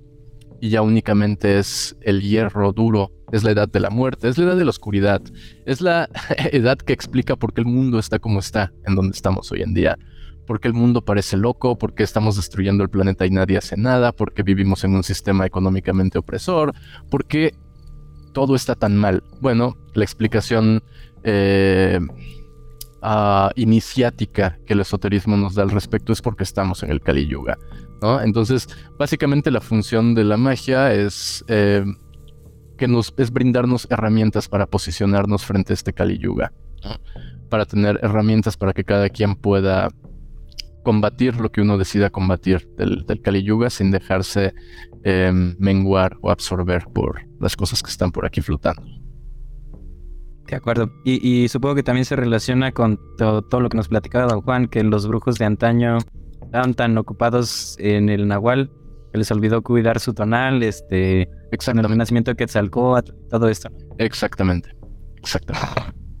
Ok, este, pues ahora sí que eh, pregunta última para cerrar. Estaba viendo que has estado últimamente más activo en el lado de Chacruna Latinoamérica.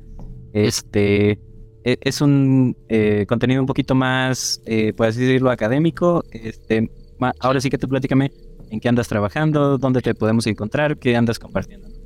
Sí, claro. Sí, en Chacruna hacemos eventos cada mes que son gratuitos por internet, donde básicamente se hace eh, una vinculación entre los saberes indígenas y los descubrimientos de la ciencia occidental con respecto a los potenciales médicos ¿no? que tienen las plantas sagradas, ¿no? las sustancias psicoactivas, etcétera, etcétera. Y se, se hace también desde una perspectiva, eh, sí, más académica, pero sin caer en el academicismo. ¿no? Es académico tratando de llevarlo académico a un lenguaje más eh, entendible, digamos, para el público en general, y donde al tener un enfoque eh, de ciencias sociales y de antropología, se hace mucho hincapié en una crítica social, ¿no? Entonces, digamos que en Chacaruna se trata de poner el lente en las cosas que están yendo mal en el actual renacimiento psicodélico, para a partir de ahí reconectar con el saber de las culturas indígenas y poder em, esperar o diseñar un mejor renacimiento psicodélico, que es la palabra que se está usando, pero a mí últimamente me gusta más el término globalización psicodélica porque no es un renacimiento psicodélico, solamente es una globalización. Se está volviendo más popular, pero no necesariamente quizás sea lo mejor, ¿sabes?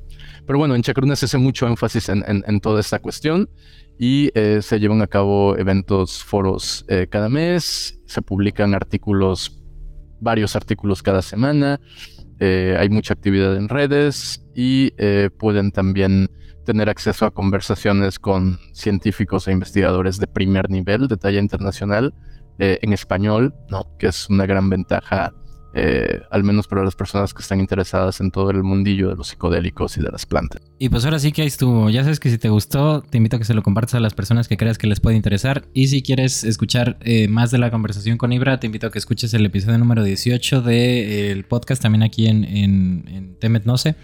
Y pues sin más por el momento, ahora sí que ahí te ves en el espejo, el espejo de la realidad.